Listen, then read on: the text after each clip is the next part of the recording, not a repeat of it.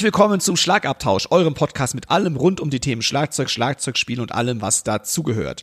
Heute haben wir Kultur und es gibt spannende Einblicke in die zeitgenössische Musikszene. Los geht's!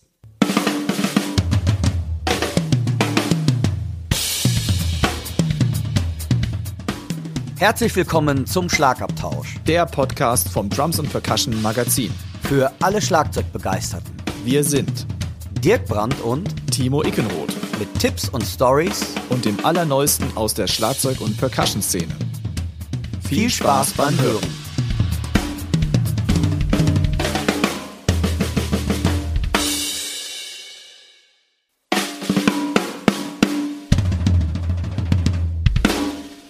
Liebe Hörerinnen und Hörer, ich begrüße euch zur 77. Folge des Schlagabtauschs. Mir gegenüber sitzt wie immer bestens gelaunt mit einem breiten Grinsen auf dem Gesicht und er zeigt mir gerade den, das nennt man auch übrigens den Leisefuchs, habe ich mittlerweile gelernt. Nee, Schweigefuchs meinst du? Das ist aber so. Ach so, ist der Schweigefuchs. Ja, Ach so, das ist der Schweigefuchs. Der Metalfuchs ist das. Oder das Metalzeichen. der Metalbock sozusagen. Aber, aber auch schon geil, dass du jetzt sagst irgendwie, boah, das ist der Schweigefuchs. Das ist auch schön. Das habe ich von meinen Schülerinnen und Schülern der Grundschule gelernt. Absolut, das kenne ich, wenn ich im Kindergarten Workshops mache. Aber da habe ich auch gehört, das dürfte man auch nicht mehr immer nehmen. Weil das war wohl auch früher ein Zeichen einer nicht so ganz koschen ähm, Organisation und deshalb darf man das auch nicht mehr nehmen. Oha. Das war mir aber auch. Ja, ja, oha, fand ich ganz interessant. Ja, ja. So, aber ihr habt schon gehört, der Dirk Brandt ist bestens gelaunt. Ich bin mit meiner Begrüßung gar nicht fertig geworden. Hi Dirk. Hallo Team, das mag vielleicht daran sein, ich habe gestern Abend in einer evangelischen Kirche einen Meditationstrommel-Workshop gemacht. Das war sehr interessant, für mich selber auch. Was du nicht alles machst, du Ja. bist einfach ein Tausendsasser. Ja, das fand ich sehr spannend. Ein Meditationsworkshop. Okay, okay. Können wir vielleicht mal anderes Mal drauf zu sprechen kommen. Ja. Aber wechseln wir mal komplett das Thema, wo wir schon mal so im schönen Smalltalk sind. Im letzten Podcast hast du ja angekündigt, dass du eine Session spielst, also nicht eine gewöhnliche Session, sondern eine Metal-Session. Jo. Mit Leuten mit Rang und Namen. Und diese Session ist, glaube ich, mittlerweile gelaufen. Ja. Äh, War es geil? Ja, war tierisch. Ähm, das war vielleicht für mich auch total neu. Das war in Holland. Ich muss mal sagen, liebe Grüße an meine holländische Freunde oder unsere holländischen Zuhörer. Da gibt's doch auch einige. Ähm, die Holländer, die sind geil. Goedemiddag. Also ich, wir, gute, Goedemiddag, ne? Lecker. Lecker Bromfiets. Ne, Bromfiets ist wieder Motorrad. Bromfiets ne? ist Moped. Auch nicht schlecht. Brom Ach, Moped. Oh, oh, oh, Bromfiets. oh, oh, oh. Äh, ganz kurz bevor ich kann hab, ja, wir müssen uns Genau. mal an die wir müssen uns mal an die Tagesordnung halten. Wir sind heute hin und her switchen. Genau, du musst erstmal einen Rundown machen, oder? Also bevor wir gleich in den Smalltalk weiter verfallen, der Dirk über seine Session-Erlebnisse spricht, ich mache einen kurzen Rundown, was euch heute erwartet.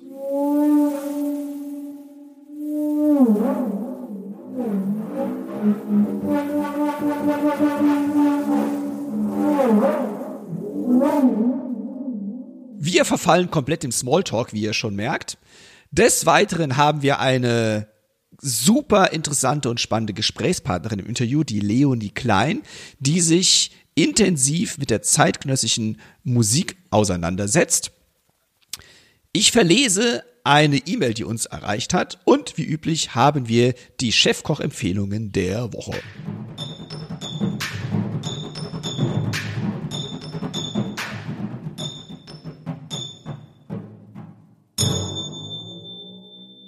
So, Dirk, jetzt darfst du loslegen. Deine Session. Ja. Los geht's. Nee, nicht meine Session. Nein, das war aber interessant, weil ich kenne so Jazz-Sessions, ich kenne so Pop-Sessions und Metal-Session war neu und besonders das Interessante war, das war nicht so, da darf mal jeder so offene Bühne, sondern es waren mit 26, das ist die Mettler übertreiben es dann wieder, das war mit 26 gestandenen Musikern von Doro, von Evanescence, von Powerwolf, von Praying Mantis, ähm, von Axis, von äh, ähm, ach, da waren so viele dabei, ich, ich kann sie alle gar nicht aufzählen. Äh, Das war echt spannend, weil es wusste keiner so richtig, äh, man hat so ein bisschen so geguckt, wer was spielt, wer was trommelt irgendwie. Und ähm, ja, das war echt interessant. Und äh, was ich echt völlig unterschätzt habe, ich durfte, kennst du Big City Night von The Scorpions? Big City. Natürlich. Natürlich, und ey, ganz ehrlich, ich dachte natürlich so in meinem alten Leichtsinn, jugendlich war früher mal, nein, wo ich da gedacht habe, oh, da zockst du mal eben, ey, der Hermann Rabel, der hat das cool gespielt. Und da sind dann auch wieder, da, da passen so die Formen auch nicht immer so, das ist echt, das war, äh, fand ich sehr interessant. Erstmal geiler Song, absolut. Und ähm, das hat echt Spaß gemacht, weil man hat sich dann auf der Bühne so zusammengefunden, oh, der spielt mal jetzt. Und ja, ich war der Einzige, der natürlich irgendwie Charts hatte, weil ich das auch alles nicht so, das war mir, ja, aber dafür kann ich Noten lesen, das fand ich cool. Aber das war dann sehr lustig und ähm, ja, es hat viel Spaß gemacht. War laut und äh, hat einen auf den Wenn du da immer deine Noten auspackst auf so Sessions, ne, bist du dann eigentlich immer der, der, der Streber, der Nerd in der, in der Session-Klasse sozusagen? Ich glaube leider ja. ich glaube, ich glaube, das wird dann alles so ein bisschen belächelt, weil ähm, ja, ich kenne die, ja, oder ich habe dann einfach auch nicht die Zeit, das zu üben irgendwie. Und ja, dann fühle ich mich einfach sicher irgendwie, weil die Songs kennt man ja, die habe selbst ich gehört, auch wenn ich aus einem anderen Genre mal komme, aber die Abläufe halt und so nicht. Ne? Und ähm, ja, ey, ja, egal, da fühle ich mich halt sicherer und dann bin ich halt, ja. Ist auf jeden Fall lustig, aber ich find's gut, dafür lerne ich das oder dafür habe ich das mal gelernt. Und es hilft mir wirklich halt einfach Sachen zu talken, die ich einfach nicht kenne. Das ist, glaube ich, das Interessante dabei. Das Coole ist auch, dass du mittlerweile ja dich nicht nur als Schlagzeuger fühlst, sondern auch wirklich den Podcaster angenommen hast in dir und du hast ein paar O-Töne gesammelt. Genau. Und zwar habe ich den Hans van Inzant, Hans Inzant heißt er, Entschuldigung, und der ist von Praying Mantris, der Schlagzeuger, ein sehr aktiver holländischer Schlagzeuger und den Rolf van Helden vom Powerwolf, ganz, ganz große Metalgruppe, die auf allen großen Festivals in der Welt spielt. Die habe ich einfach mal vors Mikro geholt und habe den zwei, drei Fragen gestellt und da hören wir doch jetzt mal rein. Hans, wie hast du dich hier auf die Session vorbereitet? Und ähm, die meisten Songs, da du ja aus dem Rockbereich kommst, kennst du bestimmt wahrscheinlich, aber hast du dir die Songs besonders nochmal drauf geschafft oder sagst du, nee, ich gehe einfach hin und habe Session-Charakter? Ja, Dirk, ähm, äh, du hast recht, äh, aus dem Rockbereich kommend, äh, ich habe schon ein ganzes äh, äh, Diskografie zwischen die Ohren, sagen wir so sagen. Äh, aber dennoch äh, möchte ich gerne ja, mich echt, echt vorbereiten, ähm, welche Songs wir spielen, welche Versionen wir spielen. Das haben wir dann in, im Vorfeld, haben wir das, äh, habe ich dann mal Fragen gestellt. Zum Beispiel der, der Robert Sutterbuck ähm, hat, äh, hatte bei uns dann gesungen äh, äh, von, von Whitesnake äh, den einen Song, komme jetzt nicht mal kurz drauf, aber das sind zwei Versionen. Das ist eine, so eine Art 70s-Version, wenn die alte Besatzung mit, äh, mit ich glaube, äh, Cozy Powell damals im Schlagzeug und, äh, und das berühmte Duo äh, Bernie Marsden. Na, die haben die Musik völlig anders gestaltet, äh, viel, viel bluesier, viel mehr laid back. Na, ähm, und ich finde das dann wichtig, dass dann mal den Robert zu fragen, weil ich weiß, der ist ein, ein, äh, ein Coverdale-Fan und er kann es auch richtig schön. Ähm, na, welche Version wollte er dann spielen? Na, er wollte dann die, die 70er-Version spielen. Na, da habe ich da ähm, das dann mich extra nochmal draufgezogen, ausgeschrieben. Das sind ein paar Grooves, die sind etwas anders als wie Tommy Aldridge das hat gespielt. Ein paar Fill-Ins, die etwas anders sind. Ähm, oh ja, Here We Go Again war das. Ähm, dann war da noch ein paar andere Songs wie ja, The Trooper, ja, das spielen wir mit meiner Maiden Tribute Band Harris, spielen wir das hier, äh, ja, hier, fast jedes Wochenende, also da bräuchte ich da nicht ganz viel äh, vorbereiten. Ähm, da war äh, von Metallica, äh, Sad But True. Ja, den kennt man, ja, den, im kollektiven Hirn hat jeder den mal, mal, äh, mal gespielt oder ge ganz viel gehört. Aber ich denke, nee, da muss ich nochmal echt vorbereiten. Dann habe ich den auch ausgeschrieben. Das war auch gut, weil da sind ein paar, sagen wir mal, da sind ein paar Ausfahrten an, äh, an, an diese Form. Die sind, äh, wenn, ja, wenn du dich, wenn du die nicht weißt, wie das läuft, dann vergeigst du es mit der ganzen Band. Also das wollte ich mir selber nicht antun. Deshalb, äh, na, alles zählen und ausgeschrieben und, ähm, ja, dann habe ich das äh, in, in, in, der, in der Jam so, so gespielt. Ähm, Dingsbums, äh, was war da noch? Oh ja, Warpigs. ähm, Warpix, da sind auch mehrere Versionen. Also ich habe das auch im Vorfeld mit, mit die Leute besprochen, ja, welche Version wollt ihr machen. Na, das sind, ist zum Beispiel eine Version von, äh, von Zach Wild mit, mit, äh, mit Pride and Glory, äh, von, von Redding damals, glaube ich. Äh, sehr geile Version.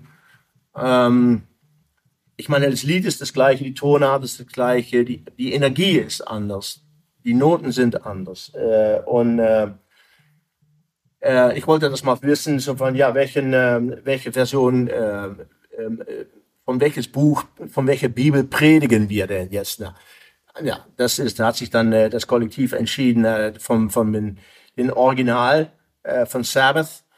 Na, äh, das hat einen speziellen Ablauf, also auch das ausgeschrieben. Ähm, und, äh, äh, und dann Living on a Prayer war das noch zusammen, ja, weil dann haben wir im Vorfeld abgemacht, wie das dann gestartet werden sollte, weil da war kein Keyboarder dabei und diesen Dingsbums, äh, den, den, den fängt dann, ja, ohne, ohne Keyboard anzufangen, ist dann, ja, muss man miteinander mal kurz reden, wie, wie, wie spielt man das? Äh, wie macht man das? Und insbesondere, äh, weil es ein, ein Fade-out äh, vom Original, wie enden wir das? Ja, das auch äh, vor, vor wir äh, die Bühne betraten, dann äh, mit, mit zusammen darüber geredet, wie wir das äh, gelöst haben. Und äh, in, in dem Fall insbesondere habe ich äh, vorgestellt, dann nehmen wir das, äh, das Intro nochmal zurück, so das Kunk, Kunk, und den Elefantenlauf. So, und da auf diese auf dieses Motiv dann dann geendet. So ist ähm, in so eine in diesen Aufsatz mit The Great äh, Southern Jam Night wieder von vorher, vorne hinein da äh, Titel abgemacht sind. Ja, da bin ich nicht der Person, um dann äh, mal ohne Vorbereitung da reinzugehen. Das, das, äh, nee, das, das ist nicht mein Ding. Ich möchte da, möchte da gerne äh, vorbereitet sein, weil ja, damit da alle zusammen äh, schön zusammen anfangen und auch schön zusammen enden, wie es sich mit Musik machen äh, da eigentlich so gehört. Ne? Dann, jeder spielt ja am liebsten sein eigenes Schlagzeug. Ähm, wie kommst du mit Begebenheiten hier auf der Bühne zurecht? Weil es ist ja doch, das Schlagzeug steht anders, der Monitor-Sound ist ganz anders. Wie führst du die Band durch so eine Situation? Ja, das ist eine gute Frage. Das ist auch eine komplexe Frage eigentlich. Ähm, na, ich äh, äh, ähm, ich gehe dann nochmal auf die Bühne vor, vor dann alles, äh, die ganze Show anfängt, und guck mir das Schlagzeug an, versuche ein bisschen anzutesten. Ähm, äh, ich wusste ja, das Monitoring wird minimal sein. Ähm, Schlagzeug steht auch hinter die Gitarrenverstärker und so weiter. Und ja, also äh, gar nicht ideal.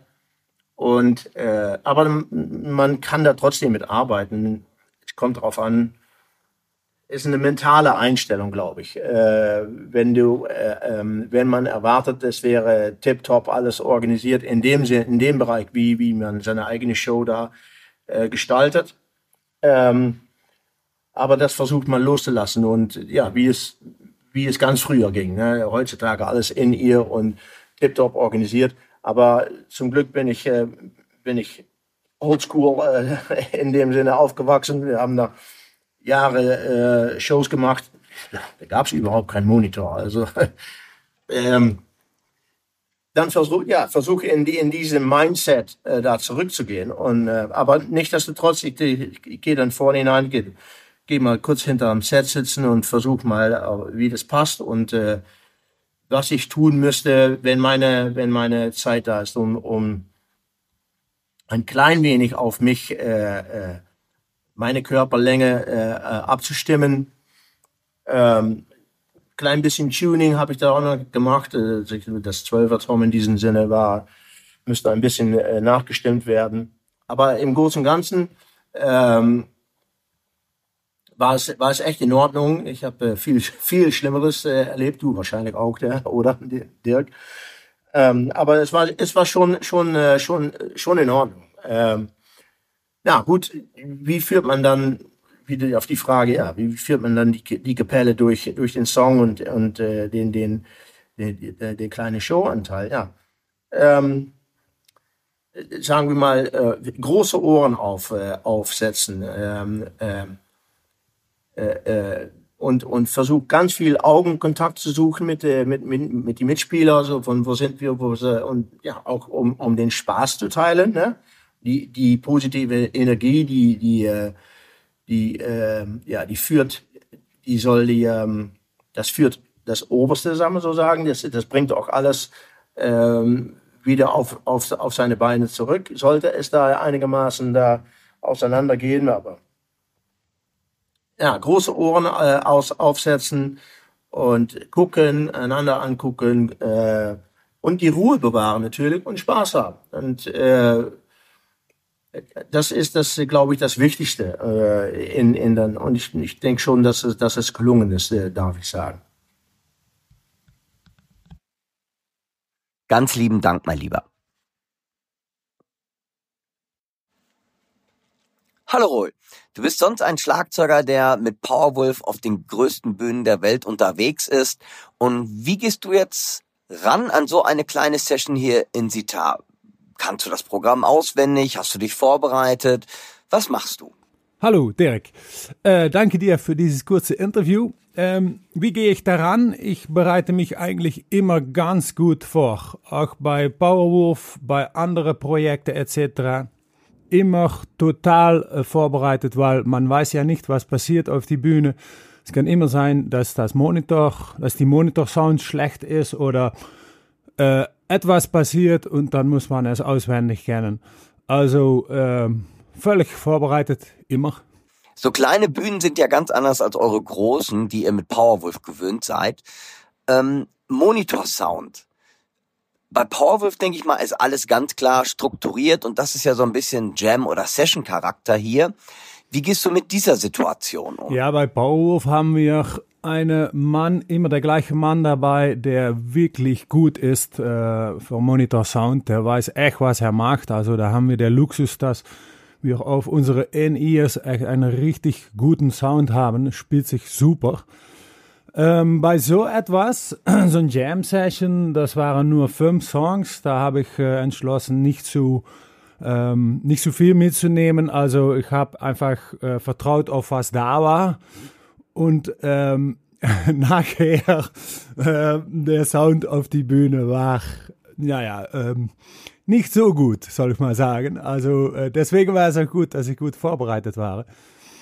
Ähm, nee, ähm, äh, ich habe schon lange nicht mehr solche Shows gemacht. Was ich früher immer gemacht habe, wenn ich mir eine ein andere Band gespielt hatte, ein kleiner kleine Laden, wo, wo keine Monitormischer auf die Bühne war, habe mir immer selbst ein kleines Mischpult mitgenommen ähm, ein Gig-Mikro äh, mitgenommen, ein Overhead oder zwei Overheads, so rechts und links. Und dann habe ich ähm, Mikros vor, ähm, vor der, der, der Gitarrenamp gehangen, äh, Gitarrenspeaker. Und dann haben wir selbst eine kleine Mischung gemacht von der Sound, so dass ich auf jeden Fall alles hören könnte, was wichtig ist. Also es ist viel Arbeit, aber besser äh, etwas mehr mitnehmen, etwas mehr Arbeit vor und nach der Show mit auf und abbauen, als eine schlechte Sound, weil es ist ja sehr wichtig, dass man hört, was die Rest der Band macht. Dank dir, dass du dir Zeit genommen hast zur Beantwortung der Fragen. Gerne und äh, schön, dich mal wieder zu sehen, da in Sittard. Hat Spaß gemacht. So, tschüss.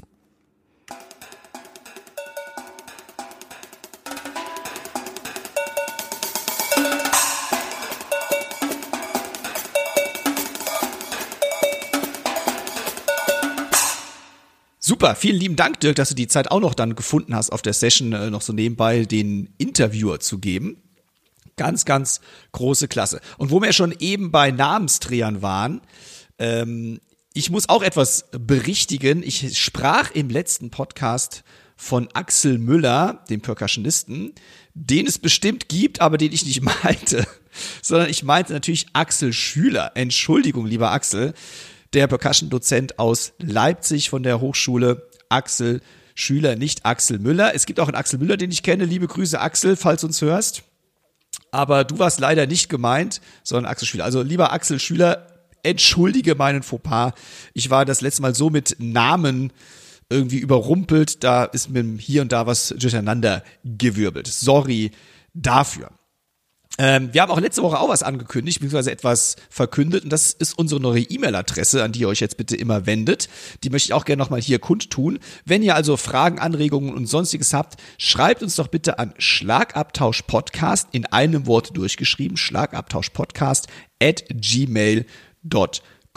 Dort erreicht ihr den Dirk und mich auf direktem Wege. Und uns gibt's jetzt auch auf YouTube, das ist auch neu.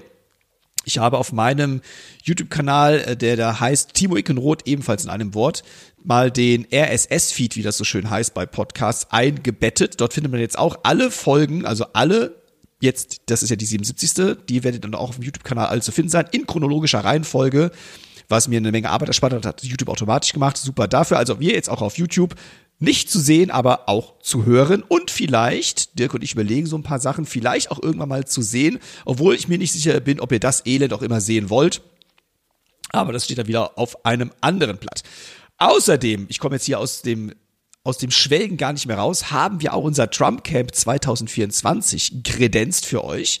Also das Schlagabtausch Trump Camp das euer Drumming auf das nächste Level bringen soll, findet statt vom 6. bis 7. April 2024, also Samstag, Sonntag, in Hörgrenzhausen. Das ist bei Koblenz, genau zwischen Köln und Frankfurt am Main. Also sehr gut gelegen. Kommt vorbei, wir haben nur begrenzt Plätze. Der Dirk und ich werden dort ganztägig euch zwei Tage lang die volle Ladung geben. Also wenn ihr da vorbeikommen möchtet, wir freuen uns auf euch. Ihr werdet auch mit Schlagzeugen versorgt sein. Wir haben genug Platz und Unterrichtsräume. Das heißt, es ist ein Dauergetrommel, auf das wir uns schon sehr freuen. 6. bis 7. April 24. Wenn ihr Interesse habt, schreibt, wie gesagt, an die neue E-Mail-Adresse schlagabtauschpodcast at gmail.com. Weitere Infos folgen jetzt immer so peu à peu. Wir wollen ja auch nicht zu viel verraten direkt. Wir wollen es ein bisschen geheimnisvoll machen, oder Dirk? Absolut.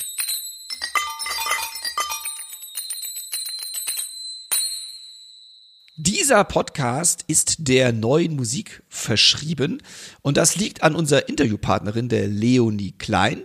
Wer die Leonie ist und was sie euch zu sagen hat und uns zu sagen hatte, das hören wir uns doch jetzt einfach mal. Heute haben wir das große Vergnügen, eine faszinierende junge Künstlerin zu Gast zu haben, die unglaubliche Schlagzeugerin Leonie Klein. Mit ihrer selbstverständlichen Souveränität, ihrer technischen Perfektion und ihren fesselnden Performances hat sie die Welt der neuen Musik erobert. Geboren 1993 hat Leon nicht nur als Solistin, sondern auch in Ensembles, darunter in Isani, Percussion Duo mit Größen wie Helmut Lachenmann und Peter Oetfösch zusammengearbeitet. Neben ihrer beeindruckenden Konzertkarriere setzt sich Leonie leidenschaftlich für die Vermittlung zeitgenössischer Schlagzeugmusik ein. Aktuell promoviert sie im Bereich Neue Musik für Schlagzeug Solo und ist zudem als Vertretungsprofessorin an der Hochschule für Musik Karlsruhe tätig. Wir freuen uns darauf, mehr über Leonies einzigartige künstliche Reise, ihre Erfahrungen und Zukunftspläne zu erfahren. Herzlich willkommen, Leonie Klein. Hallo, freut mich sehr.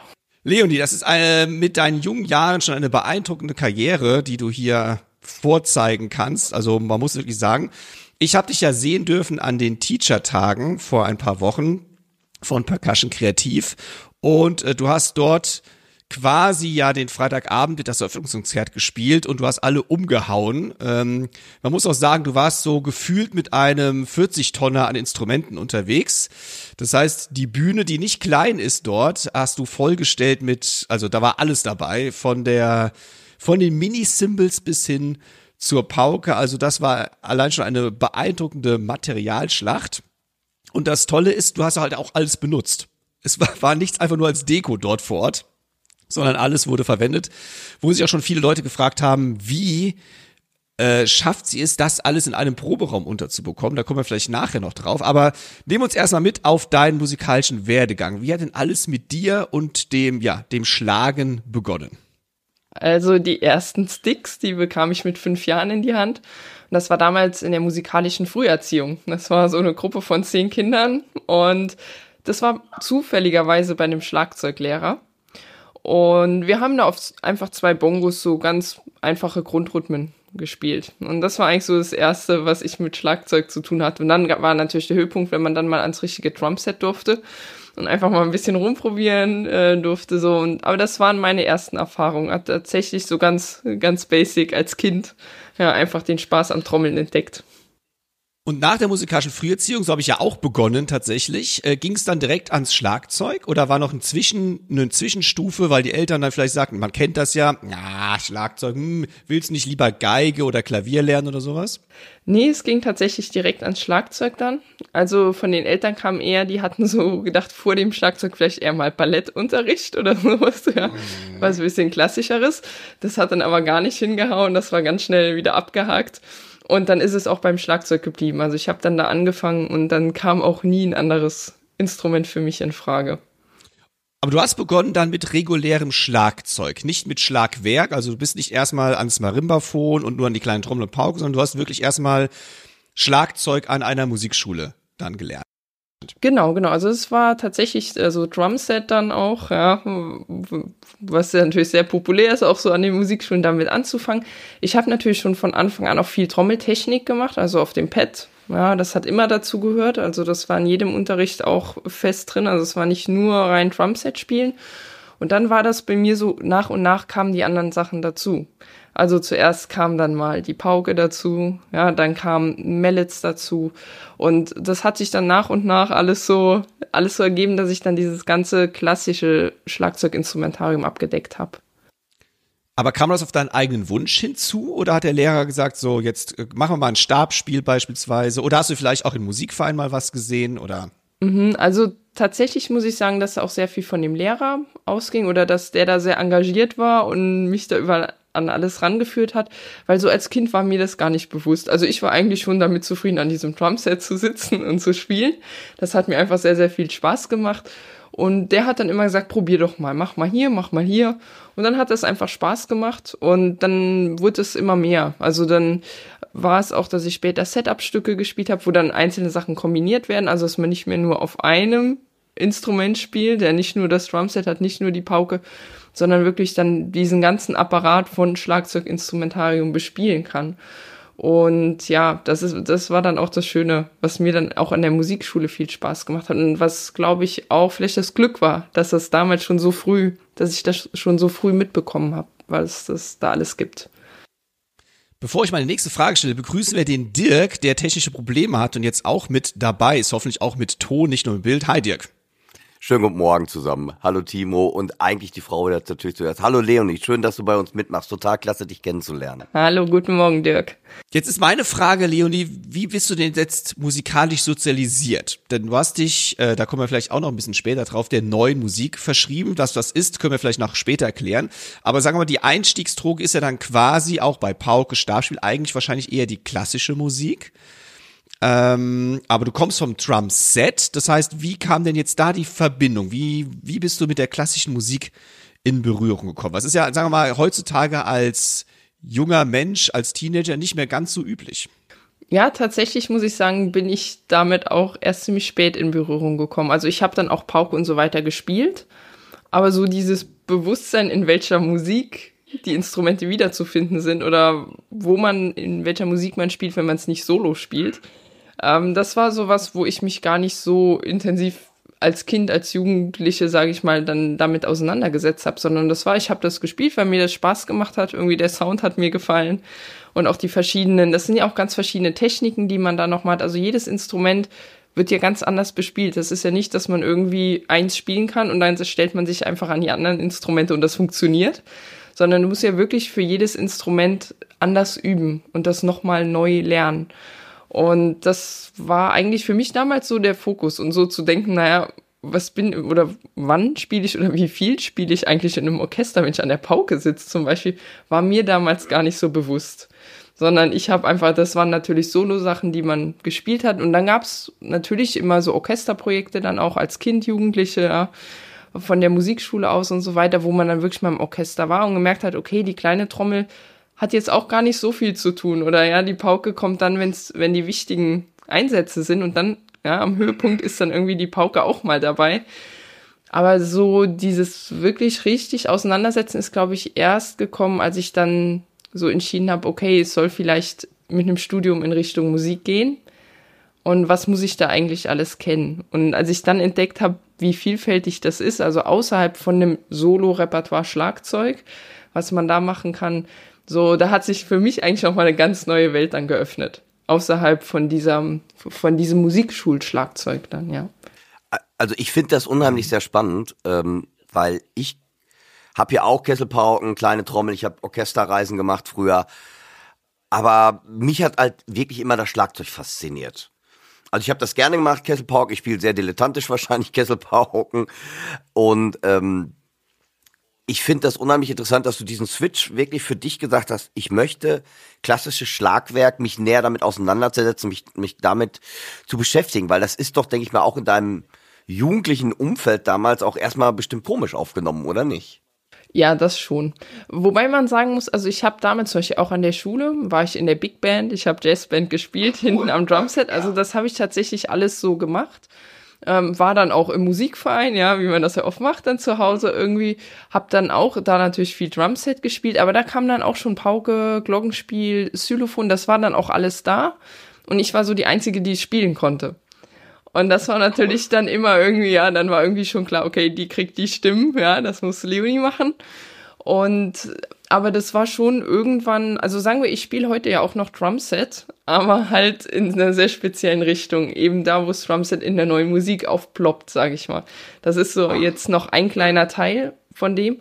Und auch die Kesselpauken spiele ich heute lange nicht mehr so, wie sie im Orchester gespielt werden, sondern wirklich als Soloinstrument. Und genau das ist, finde ich, macht dann den Reiz aus, dass man das so, ja, dann doch den Weg findet, sage ich mal, das nicht mehr so zu spielen, wie man es kennt, sondern dass die Instrumente nochmal ganz anders, in einem ganz anderen Kontext auftreten und ja, dann auch überraschen, ein Publikum überraschen, wie die denn klingen können. Ich bereue ja heute, dass ich nicht im Musikverein gespielt habe, weil man da eben auch andere Facetten mal kennenlernt. Und äh, allen Schülerinnen und Schülern empfehle ich immer, wenn ihr die Möglichkeit habt, und ich meine, alle Musikvereine suchen ja quasi dringend Nachwuchs, geht in einen Musikverein einfach um mal die anderen Facetten des äh, vom Schlag nicht nur vom Schlagzeug, aber von Schlagwerk auch kennenzulernen. Und was ich auch spannend finde bei dir, Leonie, dass du sagst, dass du diese Offenheit hattest für die anderen Instrumente. Ich muss jetzt ein anderes Instrument anders üben und anders erlernen als das, was ich schon kenne. Also diese, diese Offenheit sich behalten und nicht in seinem, ja, in so irgendwie seiner Welt festgefahren sein. Ne? Du, dann, dann hast du auf jeden Fall auch eine Menge geübt, das können wir hier einfach mal festhalten. Sehr, sehr viele Stunden wahrscheinlich. Du darfst das gerne mal erzählen, weil ich war gestern noch an der Uni und ich glaube, da können sich viele Leute, hört bitte mal zu, wie viel man so üben muss. Leonie, wie, wie, wie viel hast du in deiner damals, auch heute denke ich mal noch, auch um so ein Stück vorzubereiten. Äh, ich habe dich natürlich auch ein bisschen gestalkt im Internet irgendwie. Äh, da äh, Chapeau von meiner Seite, da ganz klar. Du musst dich ja unheimlich da viel äh, damit auseinandersetzen. Wie viel hast du als Teenager geübt und auch jetzt noch? Also als Kind habe ich schon sehr viel geübt, muss ich sagen. Also das, was mir so in Erinnerung ist, also wirklich auch so, als das angefangen hat in der musikalischen Früherziehung, habe ich viel, also ich hatte nur diese zwei Bongos zu Hause tatsächlich, so ein paar Jahre lang. Aber auf denen habe ich mhm. richtig geübt und das hat mir auch richtig Spaß gemacht. Und dann, ich glaube, es war vielleicht so 12, 13, ähm, wo ich dann gemerkt habe, okay, ha, man kann sich so eine richtig gute Technik drauf arbeiten. Und da habe ich wirklich angefangen, so, ich habe früher auch sehr gerne Sport gemacht und hatte da auch so einen Ansporn, irgendwie immer ja, gut zu trainieren, um weiterzukommen. Und irgendwie hat sich das dann auf die Musik übertragen. Das war so, also ich brauchte auch keinen Lehrer, der mir gesagt hat, du musst jetzt üben, sondern ich wusste irgendwie, wo ich hin will und was ich dafür tun muss. Also das ist einfach Fleißarbeit ist erstmal, sich eine Technik drauf zu arbeiten. Und als Kind, also wenn Ferien waren oder so, dann war ich oft am Üben, tatsächlich. Komm, jetzt hau raus ich möchte das für unsere Studenten und für meine Schüler. Wie viel Stunden? Weil ich glaube, viel ist immer sehr relativ und die können sich das, glaube ich, nicht vorstellen. Ja, also als ich noch, sag ich mal, in die Schule gegangen bin, ähm, ja. habe ich so vier Stunden am Tag geübt, würde ich Chapeau. sagen. Und dann, als die, als das Studium losging und es quasi nur noch Schlagzeug erstmal fokussiert war, da war ich zwölf Stunden an der Hochschule, so am Tag. Und natürlich gab es zwischendrin Vorlesungen, also da gab es immer, also es war jetzt nicht zwölf Stunden voll geübt, aber ich würde sagen, so auf sieben, acht Stunden täglich bin ich da schon gekommen. Und an den Wochenenden oder Semesterferien wirklich von morgens bis abends, ja. Holy. Liebe Schüler von Timo und Dirk, liebe Studenten, Ihr habt das gerade gehört. Ich bitte dies im nächsten Semester zu berücksichtigen. nee, Wahnsinn. Ich finde das, aber du hast auch wirklich es nie als Pflicht empfunden. Nee, also bei mir war immer die Motivation oder ich wusste, wofür ich das mache. Und wenn ich im Proberaum war, und manchmal ist das schon, das ist nicht immer so einfach, wenn man zwei Monate Semesterferien hat. Und ich war damals oft allein dann irgendwie noch an der Hochschule, alle waren nach Hause oder ja, in Urlaub, keine Ahnung. Und ich habe mir gesagt, okay, zwei Monate und ich übe jetzt diese zwei Monate. Und am Ende von diesen zwei Monaten will ich das und das geschafft haben. Und dann war immer in meinem Kopf, okay, es kommt ein Konzert und an dem Abend werde ich froh sein, dass ich das alles geübt habe, weil dann wird es aufgehen. Und man braucht natürlich einen sehr langen Atem oft, wenn man anfängt, bis dahin, dass man merkt, man kann damit auf eine Bühne gehen und kriegt dann auch mal eine Resonanz von dem Publikum dazu. Also dass man merkt, es kommt an oder die merken, dass es gut gearbeitet ist. Und da muss man so ein bisschen, ja, selber immer wieder gucken, dass man auch auf die Bühne kommt in der Zeit, wo man übt, dass man einfach merkt, okay, wenn ich gut spiele, das kommt gut an. Ähm, aber generell war das bei mir immer, dass ich wusste, es lohnt sich. Es lohnt sich, die Zeit zu investieren. Und es hat mir auch immer unheimlich Spaß gemacht. Das muss man auch sagen. Also gerade als ich dann so im neuen Musikbereich auch war, wo man ja auch sehr viel experimentieren kann. Das ist ja nicht nur so ein stures Üben, sondern da muss man sich wirklich erstmal Gedanken machen, okay, wie spiele ich überhaupt dieses Stück? Und jedes Stück hat ja auch eine andere Partitur. Also es gibt ja es gibt ja keine klassische Notenschrift mehr, wo man sagt, okay, jedes Stück ist so und so notiert. Das heißt, man fängt bei jedem Stück bei Null an. Und jetzt kann man sagen, naja, das kann jetzt deprimierend sein, weil ich mir jedes Mal denke, oh, nicht schon wieder irgendwie, ja, ganz neu anfangen. Oder man sagt sich, boah, spannend, wieder ein neuer Notentext, was mache ich jetzt diesmal damit? Und einfach daraus auch so eine Motivation zu ziehen, das, das war bei mir immer da. Lass uns kurz mal einen Schritt zurückgehen und jetzt doch mal vielleicht unseren Hörerinnen und Hörern, die jetzt nicht so aus der aus der Musik, also also Musiker kommen natürlich alle, aber vielleicht aus der klassischen Ecke nicht kommen. Was ist eigentlich genau neue Musik? Neue Musik jetzt speziell auf Schlagzeug bezogen ist eine Musik, die ab den also jetzt im Solobereich ab den 50er Jahren aufkam. Und das war eigentlich so, dass sich das Schlagzeug aus dem Orchester gelöst hat und immer eigenständiger wurde. Also früher war das Schlagzeug rein im Orchester verankert, in der klassischen Musik. Da gab es dann die Pauken, die kleinen Trommelbecken, Triangel, ja, die Mallet-Instrumente, was man so kennt. Und die Komponisten haben eigentlich, als die, das Geräusch in die Musik kam, als man auch Alltagsgeräusche in der Musik verarbeitet hat, da wurde das Schlagzeug interessant für die Komponisten, weil die gemerkt haben, oh, die klangliche Vielfalt von dem, was man da machen kann, die ist so groß, dass das eine ganz, zu einer ganz neuen Musiksprache werden kann. Und in den 50er Jahren haben dann Komponisten wie Karl-Heinz Stockhausen, John Cage, die haben angefangen und gesagt, okay, ich nehme jetzt das Schlagzeug und schreibe ein Stück für einen Schlagzeuger. Und das war damals was ganz Neues und es gab auch noch gar keine Schlagzeugsolisten zu der Zeit. Also es war wirklich ein Problem, überhaupt Leute zu finden, die das spielen konnten. Und so hat sich das entwickelt. Also es hat wirklich damit angefangen, dass die Komponisten gesagt haben, okay, was kann man eigentlich machen, wenn man nur Schlagzeug hat? Und da war zum Beispiel Edgar Varese ein Komponist, der hat angefangen und gesagt, im Orchester haben wir immer ein Schlagzeug. Wir haben eine große Besetzung und ein paar Schlagzeuger dabei. Was ist jetzt, wenn ich ein ganzes Orchester nur aus Schlagzeugern mache? Und er hat eine riesen Besetzung gemacht mit, es sind, glaube ich, 13 Spieler am Ende, wo jeder nur Schlaginstrumente bedient. Und es ist quasi ein Orchester Stück instrumentiert nur mit Schlaginstrumenten. Und das sind dann so Entwicklungen, wo man merkt, okay, das Schlagzeug bekommt eine ganz neue Rolle in dieser ganzen Musikdenke und in dem, was Komponisten machen. Und Karl-Heinz Stockhausen hat dann ein Stück geschrieben, Zyklus heißt das, Zyklus für einen Schlagzeuger, wo wirklich ein einziger Musiker auf der Bühne steht und er ist quasi umringt von Schlaginstrumenten. Also da sind alle Klangfarben, alle Materialien, sind da abgedeckt. Und der hat ein Stück geschrieben, was auch diese klangliche Vielfalt zeigt. Und ja, so ist, hat jeder ein Komponist einen Zugang dazu gefunden. John Cage, ein Komponist, der sehr viel Freiräume lässt, der sagt, okay, die Schlagzeuger, die können eigentlich auf allem spielen, was irgendwie einen guten Klang von sich gibt. Ich mache eine Partitur, wo drin steht, wo Klänge angegeben sind, aber nur mit Nummern erstmal. Und der Interpret sucht sich selbst die Klänge dazu und muss dann das, was ich grafisch in Längen von Strichen oder Dicken von Strichen dann in Längen und Dynamiken angegeben hat, muss der klanglich umsetzen. aber die klangliche Fantasie muss der Spieler mitbringen. Und das ist so die neue Musik. Das ist sehr experimentell. Das ist eine sehr große Vielfalt an Klängen. Jedes Stück hat eine ganz andere Klangfarbe. Also es sind ganz viele unterschiedliche Klangwelten, sage ich mal, in die man reinkommt. Und wenn man jetzt ein Konzert hat, wenn man jetzt ein Konzert hat nur mit Schlaginstrumenten, dann ist das tatsächlich so, dass man viel, wahrscheinlich viel Instrumentarium auf der Bühne stehen hat und das aber eine unheimliche Vielfalt an Kompositionsstilen ist und auch an Klang, Klangeindrücken, die man da bekommt. Also das ist einfach ähm, ja sehr facettenreich die neue Musik für Schlagzeug. Es ist jetzt auch in der Vorbereitung so etwas die Loslösung von dem regulären Notenbild, wenn ich dich richtig verstanden habe. Also du das kennt man vielleicht einige aus der Schule, wenn man mal sowas im Musikunterricht behandelt, dann gibt's Striche, Punkte, Linien, grafische Darstellungen. Und du hast eben über das Üben gesprochen.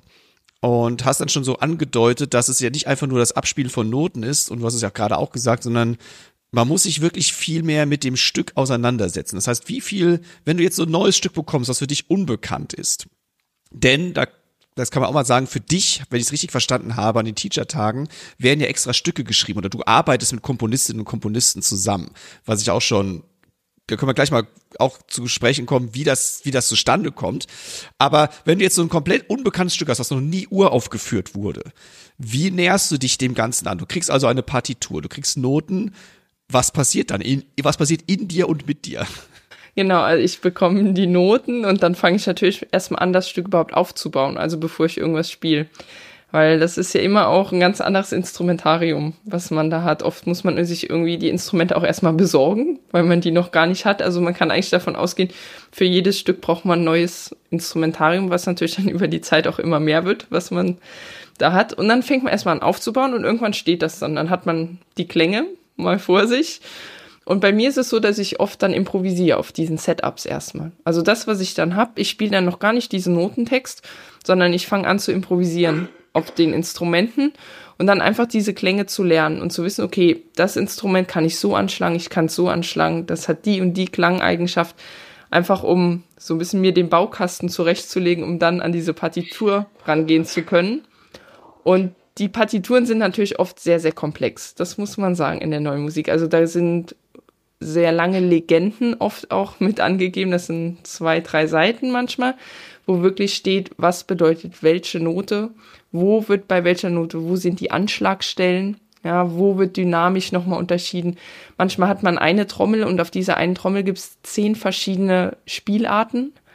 Und jede Spielart hat eine eigene Notationsweise. Also das muss man erstmal alles so sortieren. Das ist nicht direkt, dass man sich hinstellt und kann losspielen.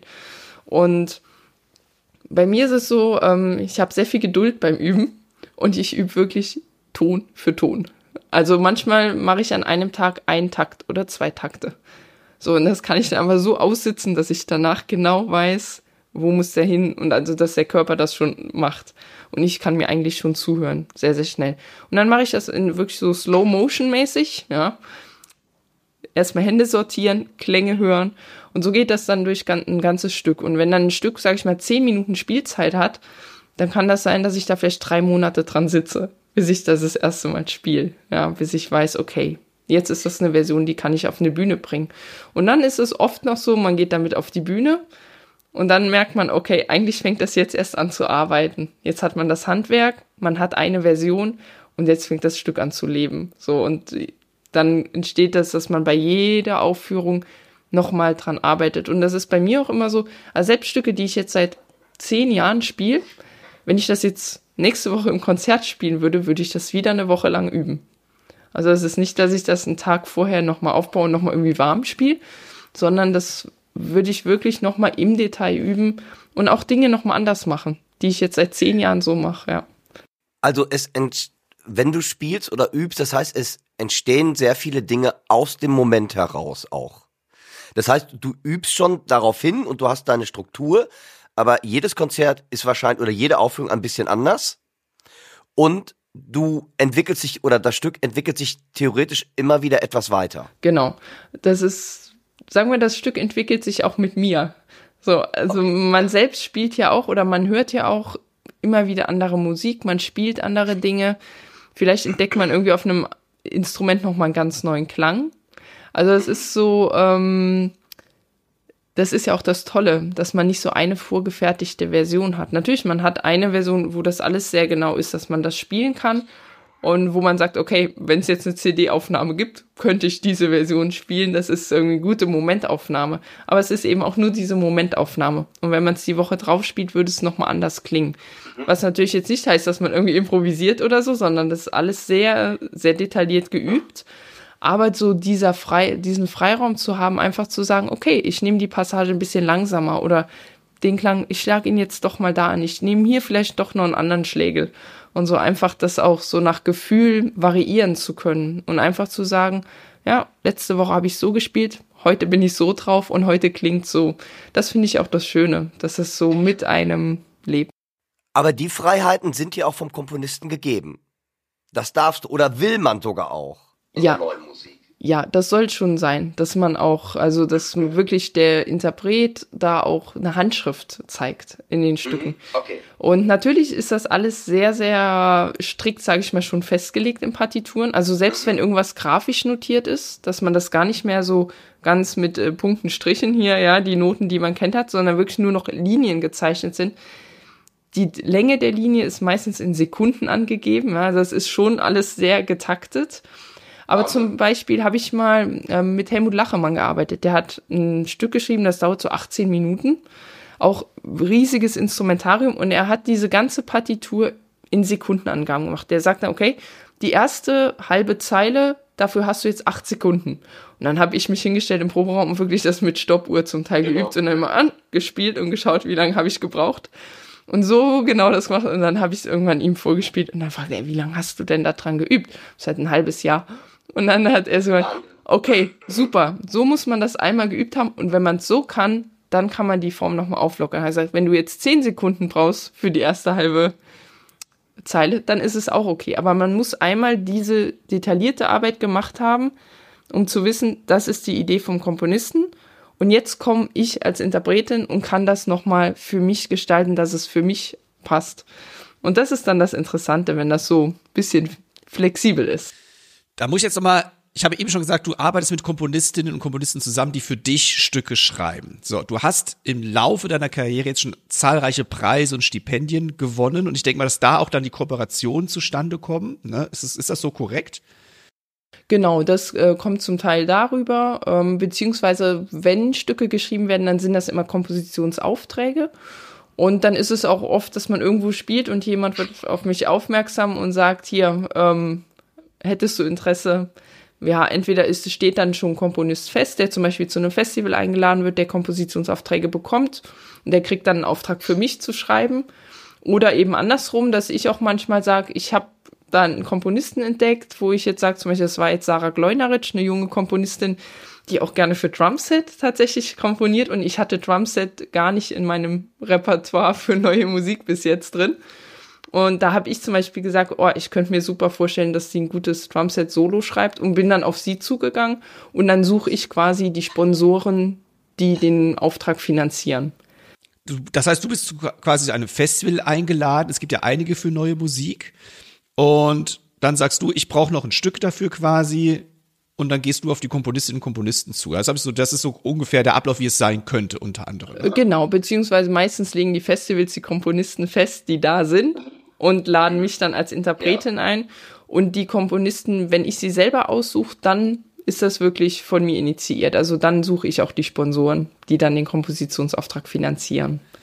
Und wie viel Einfluss darfst du dann oder wie viel Einfluss nimmst du dann direkt auf die Stücke? Du hast ja quasi schon gesagt, zwar kommt der Komponist oder die Komponistin mit dem mit der fertigen Partitur an, aber könntest du auch sagen, ihr, ich sage jetzt mal ganz salopp, äh, Seite 38, das ist irgendwie total doof, das funktioniert nicht. Also hast du wirklich Mitspracherecht? Ja, tatsächlich. Also das ist von Komponist zu Komponist nochmal unterschiedlich. Also manche kommen wirklich mit einer fertigen Partitur und sagen, so stelle ich mir das vor. Wo man dann aber auch nochmal sagen kann, wenn man es übt hier, die Stelle funktioniert nicht. Da sind die dann auch sehr, sehr dankbar dafür, wenn man einfach sagt, sieht gut aus in der Partitur, aber praktisch ist das gar nicht spielbar. Auf der anderen Seite gibt's auch die Komponisten, die schon sehr dankbar sind, wenn man mit denen während dem Kompositionsprozess arbeitet. Also ich habe jetzt ein Stück gehabt von Dai Fujikura, der hat für Fingersymbols geschrieben. Also es sind so Metallplättchen, die macht man sich an Daumen und Mittelfinger. Das also insgesamt dann vier Stück und so eine Art Kastagnetten aus Metall quasi. Und mit denen spielt man dann, und das war ein Stück rein für dieses Instrumentarium. Und er hatte diesen Klang gehört und gesagt, ich will was dafür schreiben. Jetzt ist es aber so, naja, er hat gesagt, okay, ich habe die jetzt auch hier zu Hause liegen, aber so, ich weiß gar nicht, wie man damit richtig spielt oder wie, was es da überhaupt für Techniken gibt. Und dann ist es dann natürlich schon sehr, sehr wichtig, dass man da auch dann mitarbeitet, ja. Und dann habe ich zum Beispiel ähm, hier zu Hause gesessen, habe das ausprobiert, habe mich einfach eine halbe Stunde aufgenommen, wie ich improvisiere und ihm das dann geschickt und dann sieht er, ah, okay, das kann die machen, das kann die machen. Und das ist einfach so ein bisschen Support leisten dann an der Stelle. Und dann haben wir zum Beispiel bei dem Stück sehr intensiv gearbeitet. Er hatte eine Seite fertig, hat mir die geschickt, dann gucke ich schon mal, funktioniert das. Und dann kann man sagen, okay, auf die und die Art kannst du weiterarbeiten, das ist gut. Und die sind dann natürlich auch immer bemüht, dass es ein Stück ist, was zu mir passt, wenn die das für mich schreiben. Also was auch eine Art ist, die jetzt gut, sag ich mal, zu meinem Art zu Musik zu machen, einfach, dass es stimmig ist. Und dann ist es auch immer so, dass die schon fragen, fühlst du dich wohl damit? Oder kannst du dir vorstellen, fühlst du dich wohl damit, wenn du damit auf die Bühne gehst? Und ist das was, wo du auch dahinter stehst?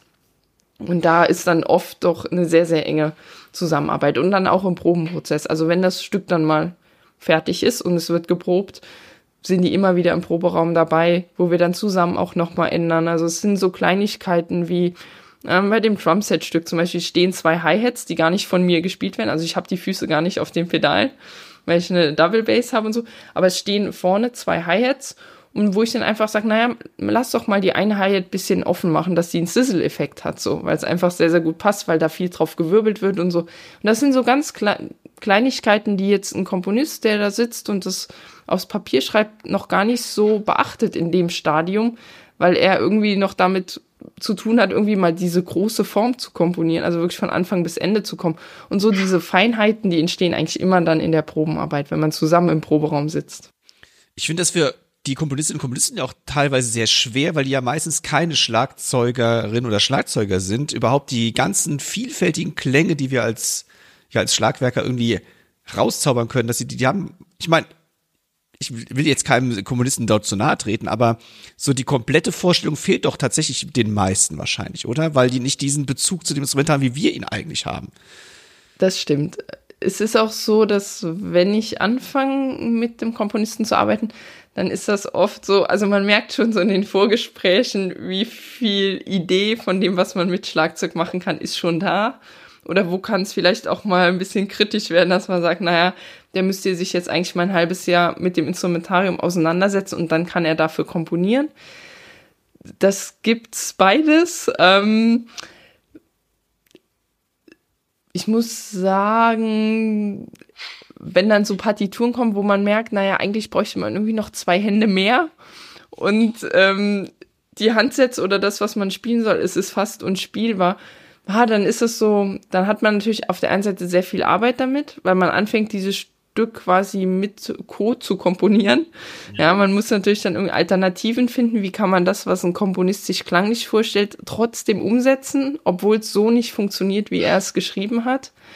Und das ist dann immer so ein bisschen so ein Spagat, dass man da dann das Gleichgewicht findet zwischen, was kann ein Interpret leisten was kann der machen auf dem Instrumentarium und was ist eine Vorstellung von einem Komponisten, der vielleicht noch nicht so die Erfahrung mit dem Instrumentarium hat. Und das ist dann so ein Annähern. Und das braucht dann oft auch einfach Zeit. Also es gibt ja äh, in vielen Fällen einen Fixtermin, wann die Uraufführung stattfinden muss. Und dann muss das Stück fertig sein bis dahin. Und dann hat man oft an der Uraufführung eine Version, die dann aber nochmal bearbeitet wird. Also man spielt die zwar dann in diesem ersten Konzert, aber vielleicht merkt man selbst oder auch eben dann zusammen mit dem Komponisten, okay, da, das geht noch besser oder das könnte noch anders klingen. Und dann fängt man eben dann an, danach nochmal an und geht nochmal an die Partitur und bearbeitet das nochmal. Und das ist dann auch, ja, so entsteht ein Stück. Aber das ist auch gar nicht schlimm, das gehört dazu, dass es nicht immer auf Punkt fertig ist. Das ist das Schöne an der Musik, dass es sich entwickelt auch. Ne? Ähm, Hast du denn mal so einen groben Zeitplan, weil du hast ja gesagt, es gibt oft eine Deadline, bis ein, wann ein Stück fertig sein muss. Vom Auftrag bis zur Deadline, wie viel Zeit muss man jemanden lassen? Weil du hast ja gesagt, manche brauchen vielleicht echt noch deutlich länger als andere, sich damit zu beschäftigen. Ich glaube, es ist jetzt ja keine Sachen, äh, wo man von drei Wochen spricht, sondern wie viel Vorlaufzeit hat man regulär? Da gibt es vielleicht so einen regulären, äh, so eine reguläre Zahl. Wenn es sich um Komponisten handelt, die sehr beschäftigt sind, dann ist der Vorlauf zwei bis drei Jahre. Tatsächlich. Wo die diesen Auftrag erteilt bekommen, ob die dann direkt anfangen, ist die andere Frage. Die haben natürlich oft noch andere Aufträge auch auf dem Tisch liegen und dann werden die erstmal abgearbeitet. Aber das heißt, so zwei bis drei Jahre im Voraus kriegen die einen Auftrag und dann heißt es so, dann und dann hat das fertig zu sein. Bei mir war es jetzt so, ich hatte jetzt eine CD aufgenommen, wo ich auch ähm, hauptsächlich Kompositionsaufträge für mich ähm, eingespielt habe. Und da war es tatsächlich, dass ich zu den Komponisten gesagt habe, okay, passt mal auf, die Produktion ist dann und dann. Das waren dann irgendwie noch anderthalb Jahre. Ähm, könnt ihr euch vorstellen, bis dahin was fertig zu haben? Beziehungsweise, wenn es noch anderthalb Jahre bis zur Produktion sind, haben die ja dann noch, sag ich mal, ein gutes Jahr, weil ich muss es ja auch noch irgendwann üben. Muss ja auch noch üben. Genau, das, das kommt ja auch dazu. Und dann sind da schon welche, die dann sagen, okay, ich setze mich dran und das, das schaffen wir, das machen wir. Aber jetzt zum Beispiel nur Beispiel Peter Oetwisch, ja, wenn man den jetzt anruft und sagt, hier, ich könnte mir vorstellen, ein Stück, dann muss man schon wirklich mit mehreren Jahren rechnen. Wahnsinn. Aber dann brauchst du theoretisch auch eine lange Vorlaufzeit oder auch mit Sponsoren, weil das, das Ganze muss ja auch finanziert werden. Das heißt, besonders, du musst ja auch, das kann ja nicht so sein, du, ja, du weißt, dass es zwei Jahre dauert, du musst ja auch leben in der Zwischenzeit, du musst andere Aufträge, die ja auch nicht ähm, ja wahrscheinlich weniger arbeitsintensiv sind, auch noch nebenher alles, also dass du da nicht durcheinander kommst, da ziehe ich jetzt schon mal meinen Hut vor, weil ich würde die Partituren alle durcheinander schmeißen. Ähm, jetzt ganz ehrlich, ist ja schon mal passiert eigentlich, dass du von der einen in die andere, kann sowas passieren überhaupt? Nee, das ist noch nicht passiert. Aber vielleicht eine Anekdote dazu. Äh, äh, von Komponistenseite, ich bin einmal zum Stück gefahren, also zu einem Konzert gefahren, habe ich ein Stück gespielt. Das war schon ein älteres Stück. Das gab es schon länger, war aber noch nicht uraufgeführt worden. Und ja. ich hatte das aufgebaut, hatte aber vorher auch nicht mit dem Komponisten das nochmal im Proberaum gearbeitet, weil es hatte sich einfach terminlich nicht ergeben. Und dann haben wir gedacht, okay, wir machen die Urführung. Ich komme einen Tag früher, wir arbeiten nochmal da vor Ort zusammen und dann ist das Konzert. Und ich war am Aufbauen, am Aufbauen. Ich hatte so viele Instrumente dabei, auch beim Üben. Also es war ein halber Raum voll. Und dann sitzt der Komponist so ganz lässig unten im Saal und ich da mich am Abschleppen und hier noch ja, Anstände aufbauen und da noch ein Tamtam hochziehen. Und dann sagt er so irgendwann zu mir, Herr Leonie, welches Stück spielst du denn da überhaupt? Was ist denn das da für ein Stück? Weil es gab fünf Stücke an dem Abend. Und er hat gar nicht ja. mehr auf dem Schirm gehabt, dass es sein Stück ist und das wirklich so eine Masse an Instrumenten ist. Und ich habe nur da gestanden mir, ey, jetzt habe ich mir hier monatelang den Ast abgeübt irgendwie und er weiß gar nicht, welche Instrumente irgendwie auf der Bühne stehen. Und das sind dann so Erfahrungen, die einen schon ein bisschen nachdenklich machen. So, weil man dann auch so merkt, okay, da schreiben, die schreiben ein Stück und ist dieses Bewusstsein wirklich da, welche Instrumente die auf die Bühne stellen und was sie damit machen wollen? Und das ist so ein bisschen, was ich eben auch hatte, dieses Zwiespältige. Für Schlagzeug komponieren ist für viele so eine Abenteuerreise. Mal schauen, was passiert, was man da alles machen kann. Ja, die Möglichkeiten sind gefühlt unbegrenzt. Aber man muss es eben auch schaffen, dann den Punkt zu finden, wo es interessant wird. Und wo der Komponist sagt, okay, an dem Punkt setze ich an und das soll jetzt dieses Stück formen. So. Ja, das klingt für mich jetzt so, was ich eben sagte, dass viele gar keine Vorstellung haben eigentlich von dem, was sie da manchmal vielleicht aufschreiben. Das heißt, wenn der Komponist jetzt gar nicht wusste, dass du dafür irgendwie gefühlte ähm, eine Bühne voll Instrumente brauchst, dann frage ich mich jetzt, jetzt als Außenstehender, vielleicht ist das auch irgendwie total naiv, aber dann wusste er ja gar nicht, welche Klänge er eigentlich aufschreibt. Genau, und im Idealfall ist es so, dass der Komponist selbst diese Instrumente mal bespielt hat, auch wenn er es nicht professionell kann, aber dass er die vielleicht hat. Zum Beispiel, das war, ähm, ich war bei Nikolaus Ahuber, auch ein Komponist, der lebt in Essen und ich habe mit ihm einen kleinen Film gedreht damals und war, bin zu ihm nach Hause gefahren und er sollte über sein Stück sprechen, was er komponiert hat. Ich hatte das mittlerweile auch schon auf CD eingespielt und dann komme ich in den Raum, in sein Arbeitszimmer und er hat für diesen Film, dieses ganze Setup hat in diesem Raum gestanden. Und er ist von Instrument zu Instrument gegangen und hat an den Instrumenten dieses Stück erklärt. So, und das war für mich so toll, irgendwie das zu sehen und zu wissen, okay, so ist das entstanden. Der hat hier in diesem Arbeitszimmer gestanden, um seinen Schreibtisch rum hat er die Instrumente aufgebaut, weil das war auch so ein halbkreisförmiges Stück. Das muss ich mir vorstellen, haben die Tri angegangen, die Rototoms unten gestanden, Woodblock, also ganz viele verschiedene Klangfarben. Und er hat, hat das alles dort vor Ort gehabt. Und die Schlägel, also das war alles so ausgecheckt in diesem Stück. Und dann macht das Spaß, diese Stücke zu spielen. Wenn man weiß, da steht jemand dahinter, der hat das selber oder der erlebt das selber, das so zu spielen. Und dann schreibt er das hin. Und nicht nur, das ist so, ja, irgendwie das entsteht in den Gedanken und dann bringt man es auf Papier, aber in der Praxis funktioniert es nicht. Sondern wirklich dieses selber ausprobieren wollen auch. Das gehört dazu. Also dieses Bedürfnis auch zu haben, das mal selber den Schlägel in der Hand zu halten und mal so eine Trommel anzuspielen. Auch wenn man das dann nicht professionell kann oder nicht wie ein Schlagzeuger die Technik hat. Aber einfach dieses Gefühl zu haben, wie fühlt sich das an, da zu stehen und diese Instrumente zusammen zum Klingen zu bringen. Das ist so eine Art Klangforschung letztendlich. Genau, genau. So ein bisschen so der Alchemist auf der Suche nach den Klängen, ja. Lass uns mal kurz auf ein Stück eingehen, was ich an den Teacher-Tagen von dir gesehen habe. Das ist dieses Drumset-Stück, was du gespielt hast. Ähm, wir haben eben darüber gesprochen, wie du dir Stücke erarbeitest, dass auch viel ausprobieren ist und du musst dich erstmal mit dem Stück sehr intensiv beschäftigen. Bei diesem Drumset-Stück hast du eingangs äh, gesagt, bevor du es gespielt hattest an den Teacher-Tagen, dass es 16 Seiten ausnotierte Noten sind. Das heißt, das würde für mich jetzt bedeuten, da war relativ wenig Spielraum für dich äh, in der Art der Interpretation. Und ich weiß nicht ganz genau, du hattest zwar Notenständer vor dir, aber ich gehe stark davon aus, dass du, weil du hast nicht geblättert, dass du die 16 Seiten dann doch tatsächlich mehr oder weniger auswendig gespielt hast. Und wie näherst du dich denn so einem Stück? Weil 16 Seiten, und ich gehe mal nicht davon aus, dass es auch besonders groß gedruckt war, sondern es waren sehr viele Noten, es war sehr komplex, was du da gemacht hast. Du hast ja eben auch schon erwähnt, du hast es zwei Hi-Hats da stehen, die du nicht mit den Füßen gespielt hast, aber dafür ein Doppelfußpedal, was in der neuen Musik wahrscheinlich auch jetzt, ja, Seltenheit wert hat. Das kennen wir Schlagzeuger und Schlagzeuger irgendwie aus anderen Richtungen.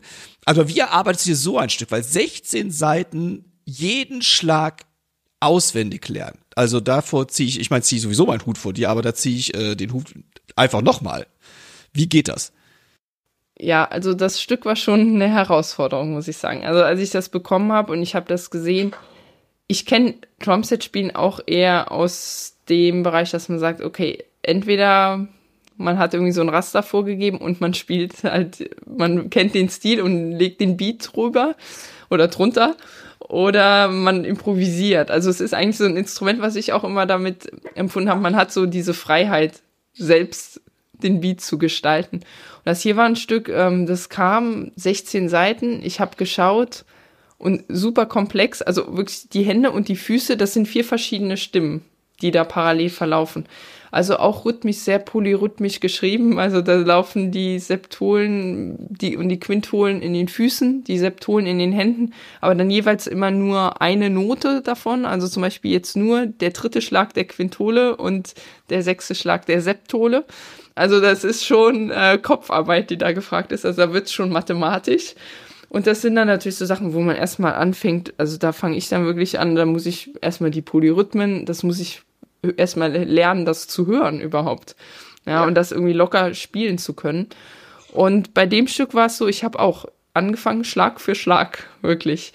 Und was das bisschen deprimierende bei dem Stück war, ist, dadurch, dass das so komplex ist und das im ersten Moment gar keinen Sinn macht für einen. Also wenn man das normale Drumset-Spiel kennt, wo das alles so sehr koordiniert ist und das einfach zueinander passt, ja, man Bewegungsabläufe hat, die einfach sitzen, weil man die jahrelang sich so angeeignet hat.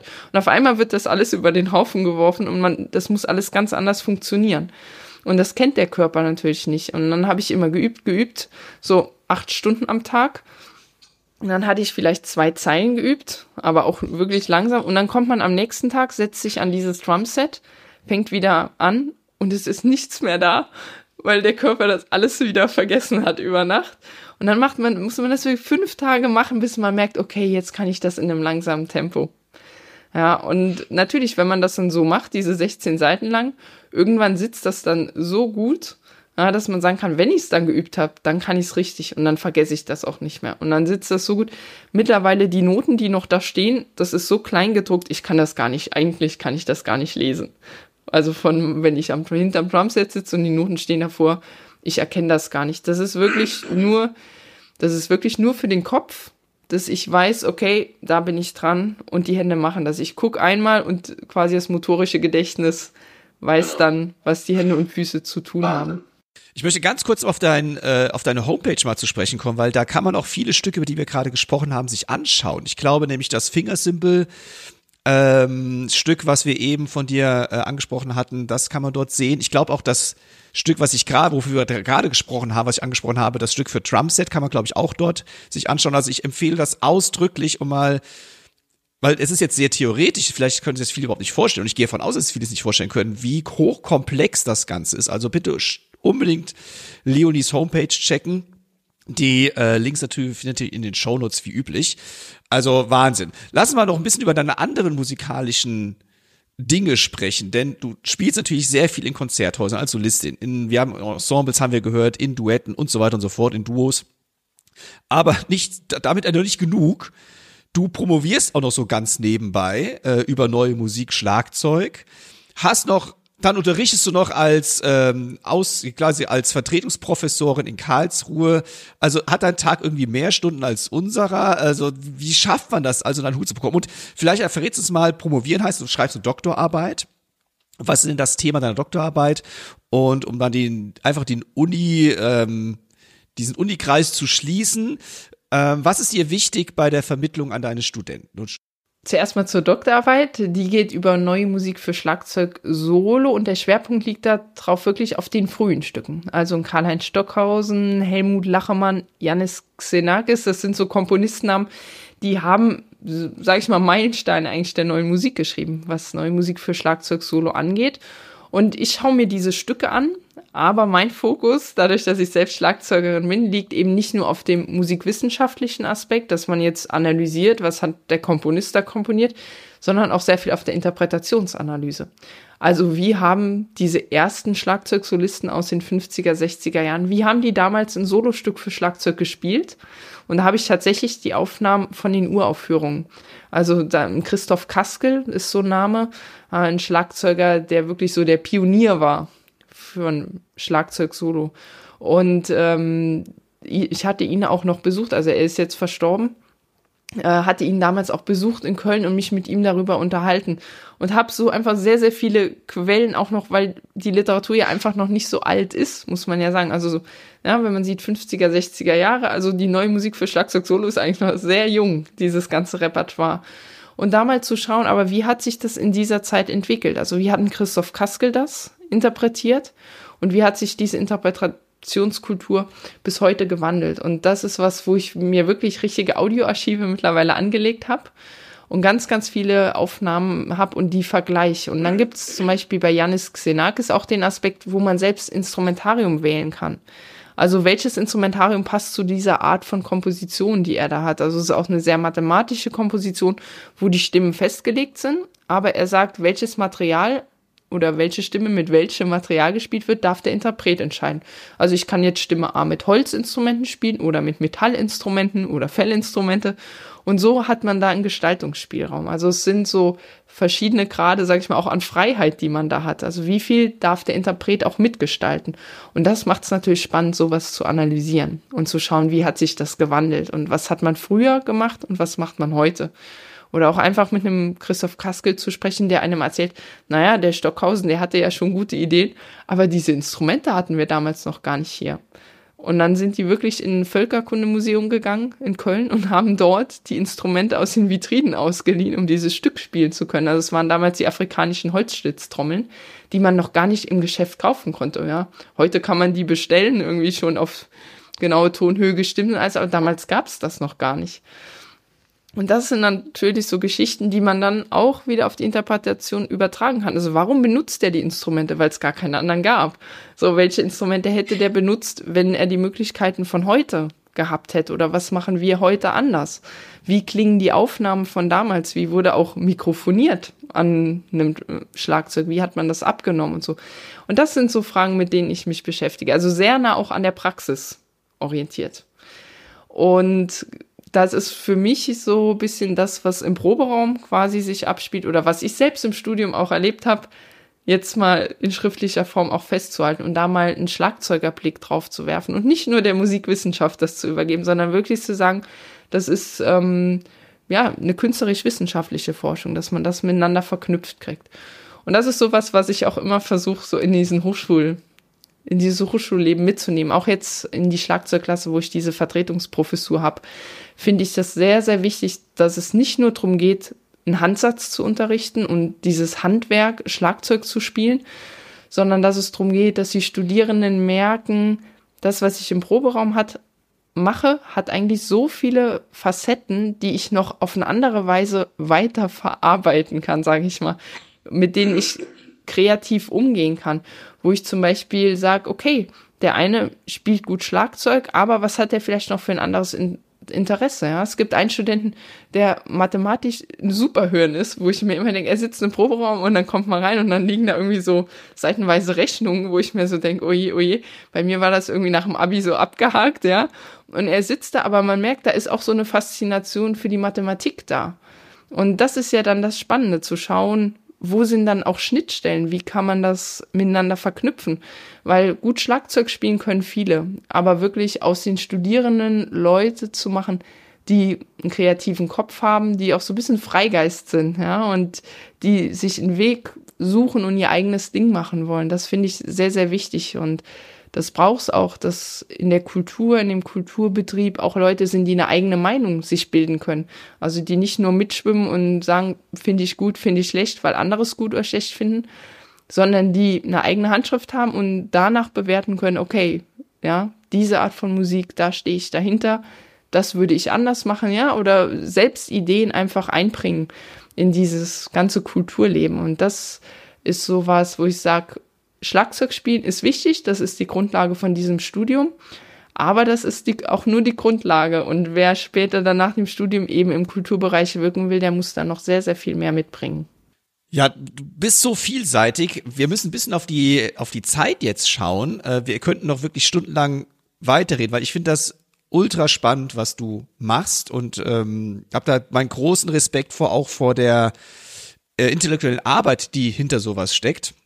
Also Wahnsinn. Wir haben also gar nicht über deine Musikjournalistin-Karriere äh, gesprochen, die ja auch noch irgendwie da ist. Ganz, erwähne ich nur ganz kurz, dass du für äh, Deutschlandradio Kultur arbeitest, für den SWR 2 hast du Beiträge gemacht. Das heißt, es ist ja noch mal etwas, wo ich wieder denke, okay, Vertretungsprofessur, äh, promovieren, äh, täglich üben, Konzertreisen machen und auch noch Musikjournalismus, alles klar.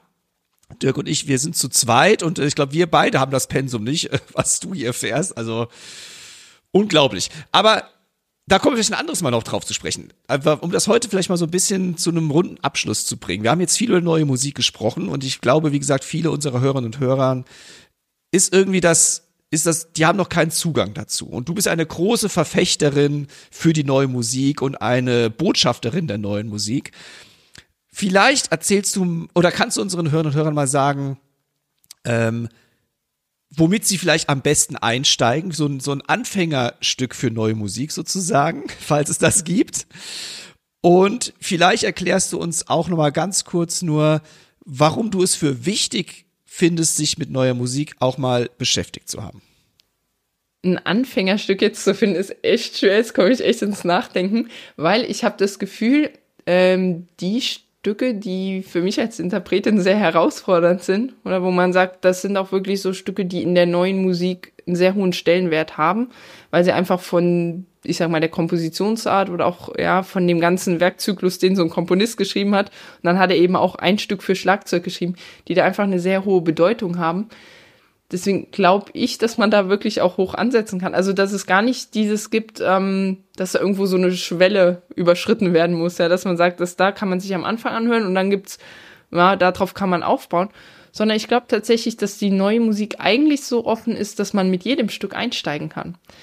Was ich viel wichtiger finde, jetzt abgesehen von der Stückauswahl, ist, dass man es live erlebt. Dass man keine Aufnahme irgendwie hört, sondern dass man wirklich in ein Konzert geht und man da sitzt und das live mitbekommt. Und ich höre ganz oft von Leuten, die zu mir sagen, ah, neue Musik, irgendwie war das immer so, ja, äh, man war immer ein bisschen auf Abstand. Und dann kommen die Leute ins Konzert und dann sagen sie, naja, wenn das sowas ist wie hier heute Abend bei deinem Konzert, dann ist das was ganz anderes. Also so habe ich mir das ja auch gar nicht vorgestellt, die neue Musik. So, und ich glaube, es ist oft dieser, dieser falsche Eindruck, den man hat, wenn man es selber noch nicht erlebt hat. Oder ja, das so dieser Begriff neue Musik ist immer direkt so, uh, ja, ein bisschen abschreckend, sage ich mal. Und äh, man traut sich dann irgendwie schon gar nicht mehr eigentlich ins Konzert zu gehen, sondern man, man gibt sich dann damit zufrieden, okay, das ist was für andere und ja, lasse ich mal die Finger von. Und ich glaube, das einfach miterleben zu können. Und ich erlebe es ganz oft, dass die Leute dann nach dem Konzert kommen und sagen, boah, habe ich so noch nie erlebt und nächstes Mal bin ich wieder dabei. Und das ist eigentlich das Schönste, was es für mich dann auch gibt. Und ich spiele ja wirklich Stücke, wie gesagt, da habe ich ein halbes Jahr dran geübt, bis ich die selber spielen kann. Und die Leute kommen hin, hören das zum ersten Mal und wenn dann direkt so ein Eindruck entsteht, dass sie sagen, bin ich dabei, ja, das ist, da braucht man auch nicht die Partitur zu verstehen oder groß die Geschichte von dem Komponisten zu kennen oder ja, man sagt ja oft neue Musik, das muss erstmal erklärt werden. Nee, muss es gar nicht. Man muss sich hinsetzen, offene Ohren mitbringen und zuhören. Und dann ist oft, dass die Leute wirklich den Zugang dazu finden und einfach begeistert dann sind von dem. Und warum neue Musik, ähm, ja, warum es so wichtig ist, sich damit auseinanderzusetzen. Ich glaube, mittlerweile haben wir so eine Gesellschaft, wo man sich sehr schnell damit zufrieden gibt, wenn man so in dieser Unterhaltungskultur unterwegs ist, ja, wo es darum geht, dass man irgendwie einen netten Abend verbringt, wenn man in eine Veranstaltung geht. Man geht raus, ist irgendwie gut gelaunt, ja, hatte eine gute Zeit dort also es ist auch so ein bisschen diese Bespaßungskultur, in der wir sind. Und diesen Anspruch auch mal an eine Veranstaltung zu haben, dass man sagt, ich gehe da hin und ich will da gefordert werden. Und der, der Kopf soll einfach mal ins Rattern kommen. Das muss nicht sein, dass ich da sitze und denke, oh, jetzt erfinden wir hier die Welt neu, sondern einfach nur, man geht raus und denkt, was habe ich jetzt da gerade eigentlich erlebt? Das habe ich an dem Abend nicht so erwartet. Und vielleicht steht da am Ende ein Fragezeichen. Und man geht und denkt sich, boah, ja, das macht einen nachdenklich vielleicht so.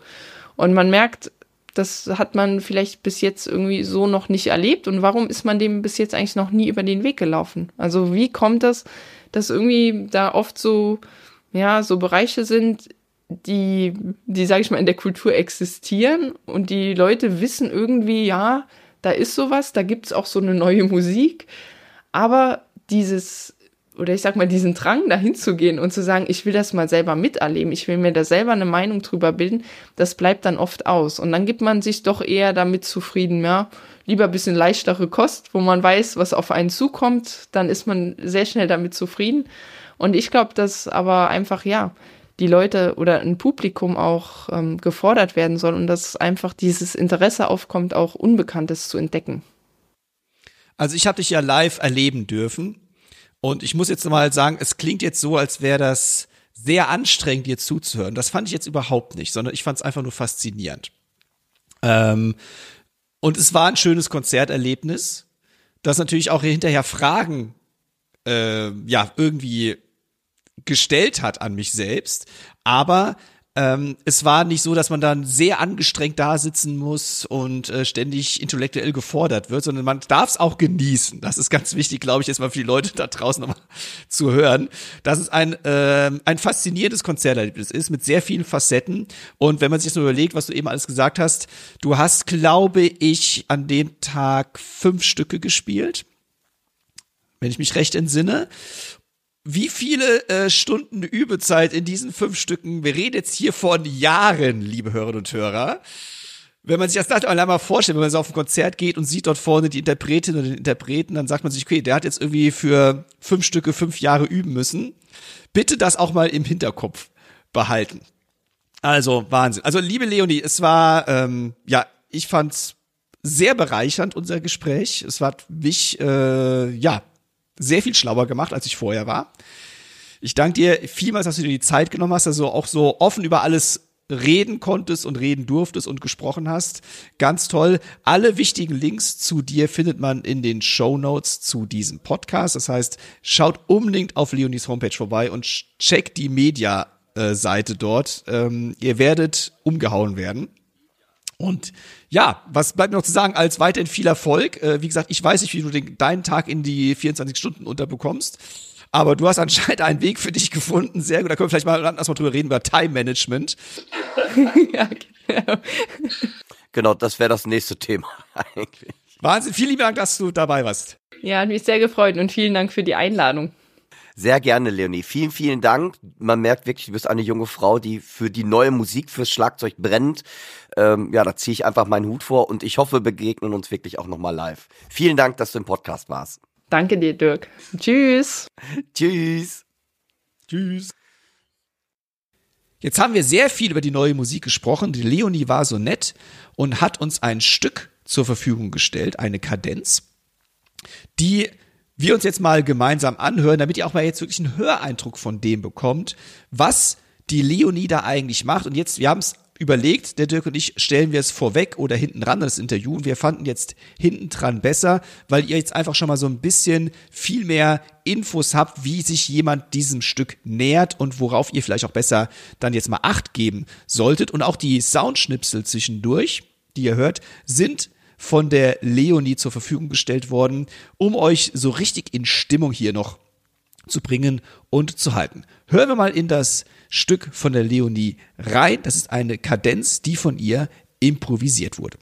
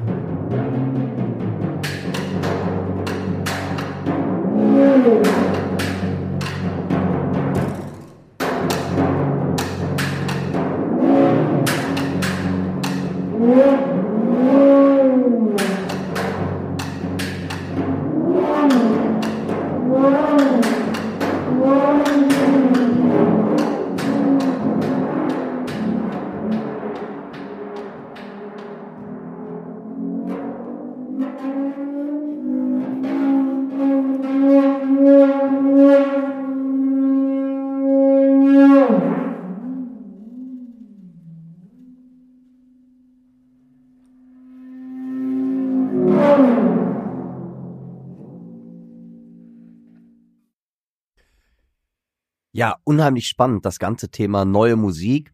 Und wir haben natürlich in den Shownotes die kompletten Links von der Leonie, ähm, wie heißt es, ver veröffentlicht oder verlinkt, besser gesagt. Und ähm, ganz wichtig, zu diesem Ausschnitt, den ihr gerade gehört habt, gibt es auch ein Video. Das heißt, wer das Ganze auch visuell nochmal sehen möchte, ist auch in den Shownotes verlinkt. Und ja, Leonie, vielen Dank, dass du dir die Zeit genommen hast. Eine sehr sympathische, junge und unfassbar ehrgeizige Frau und eine Macherin wirklich, die ähm, fürs Schlagzeug brennt. Ich war sehr beeindruckt.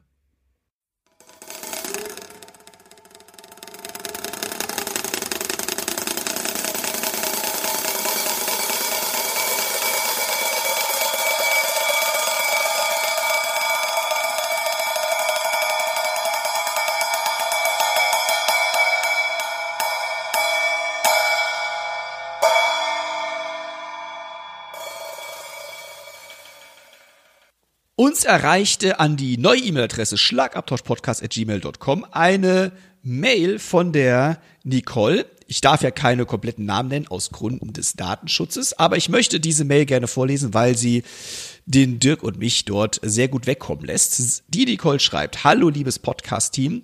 Ich würde auf jeden Fall sehr gerne am Trump Camp am 6. und 7. April 24 mitmachen wollen. Yeah, zwar mit ein klein wenig Muffensausen, aber da muss ich durch. Und ich danke euch, Timo und Dirk, für eure tolle Arbeit beim Podcast. Es ist für mich immer sehr interessant. Es zaubert mir immer ein Lächeln aufs Gesicht. Ihr seid einfach der Hammer. Ich wünsche euch noch einen schönen Tag. Ganz liebe Grüße, Nicole. Also es war so schön gebauchpinselt, das muss ich jetzt einfach mal vorlesen, weil wem zaubern wir schon jeden Tag ein Lächeln ins Gesicht? Also bestimmt nicht unseren Schülerinnen und Schülern. Da sieht's eher umgekehrt dann aus. Sehr schön. Klasse, danke, liebe Nicole. Super, vielen, vielen Dank.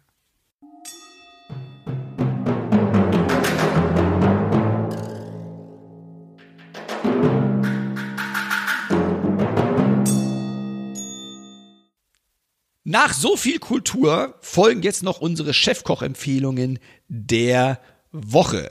Dirk, ich sage heute einfach mal wieder Alter vor Schönheit. Deswegen musst du anfangen.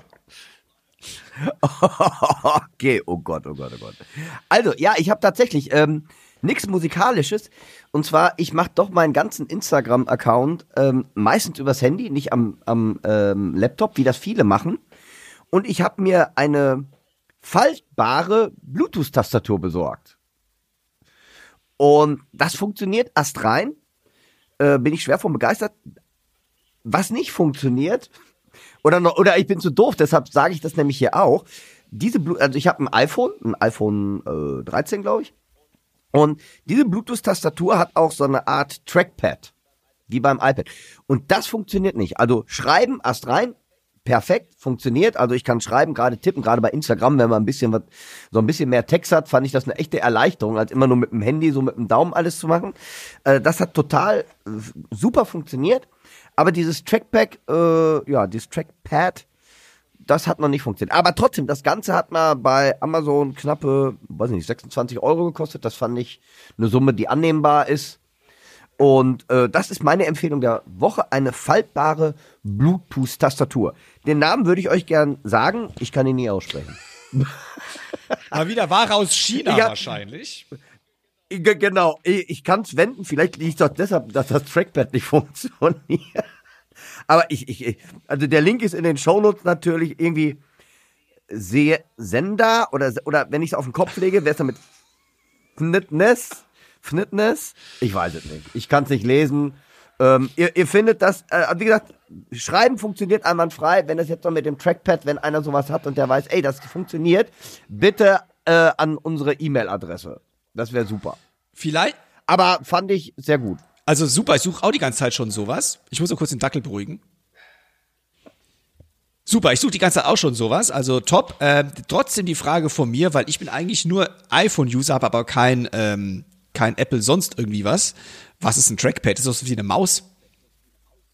Ja, das ist wie quasi so eine Fläche, wo du mit den Fingern drüber gehen kannst und dann quasi wie ein Cursor oder wie eine Maus ähm, quasi den, den Cursor bewegen kannst. Und dieses kleine, äh, diese kleine Fläche, die gibt es auch auf diesem Trackpad äh, Quatsch, gibt es auch auf dieser Bluetooth-Tastatur dieses Trackpad, wo du dann eigentlich wäre es gedacht, dass du mit dem Finger auch den den Zeiger bewegen kannst. Aber das habe ich ähm, noch nicht hingekriegt. Also Verbindung klappt einwandfrei. Du kannst es sogar auch theoretisch mit dem Laptop oder sonst wie verbinden. Also du hast so zwei ähm, so zwei Anschlüsse sogar. Theoretisch könntest du noch ein, weiß nicht, wenn du hast, noch mal äh, ein Smartpad, ein Tablet dran an, anschließen und das auch mit den Fingern bedienen.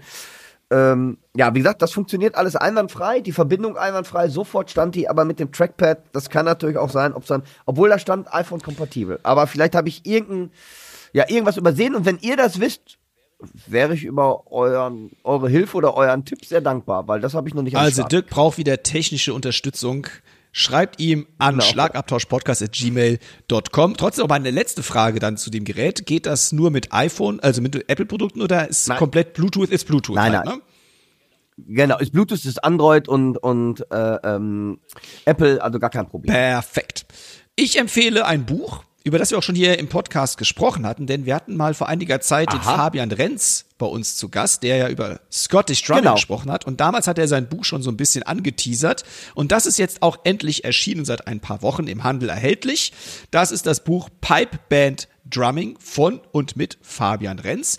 Das ist der Einstieg ins schottische Trommeln und man braucht auch keine Vorkenntnisse, also man soll schon irgendwie einen Trommelstock halten können, denke ich mal, aber äh, man braucht vom schottischen Drumming keine ah, große Ahnung zu haben und ich empfehle sowieso vorher, dass ihr durch unseren Podcast dazu euch einmal reinpfeift zum Scottish Drumming. Dort in dem Buch gibt es auch noch eine Einführung in die Geschichte des Pipeband Drummings.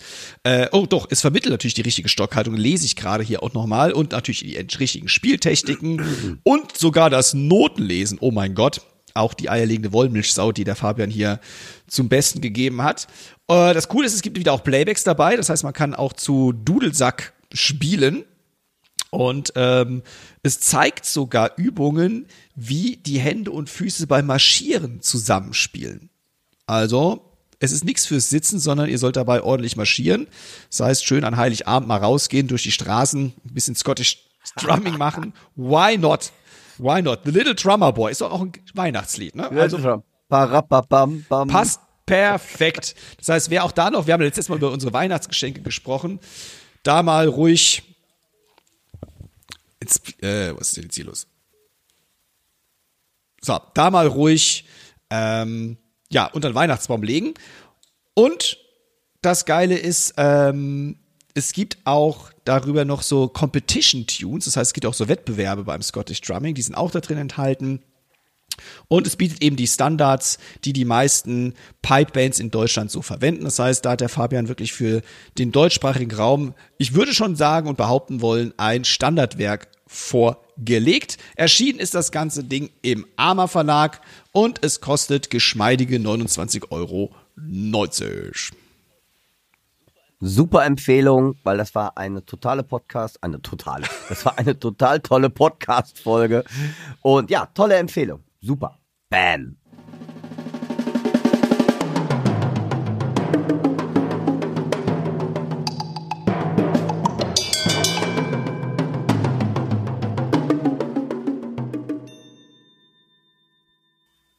Liebe Hörerinnen und Hörer, deine doch sehr ausgedehnte 77. Folge neigt sich dem Ende. Vielen Dank fürs Zuhören, dass ihr so lange durchgehalten habt. Aber ich, wie gesagt, ich fand das Gespräch mit der Leonie unfassbar spannend und äußerst kurzweilig. Ich hätte noch mit ihr tatsächlich deutlich länger weiter sprechen können. Ähm, ja, danke, dass ihr uns die Treue haltet. Wenn ihr uns noch nicht abonniert haben solltet, bitte geht auf die üblichen Podcast-Kanäle, Apple Music oder Apple Podcast, YouTube Podcast, Spotify und so weiter und so fort und abonniert uns doch bitte dort. Und äh, einmal kurz die Bitte auch raus, hört uns über diese Kanäle oder über YouTube oder über Spotify, Spotify. und so weiter und so fort. Ähm, das wäre uns sehr wichtig, denn es wird sich in Zukunft diesbezüglich was ändern. Das heißt, auf den üblichen Kanälen werden wir natürlich weiterhin auch für euch da sein. Es wird hier und da eine kleine Änderung geben. Das werden wir euch aber im nächsten Podcast erst bekannt geben.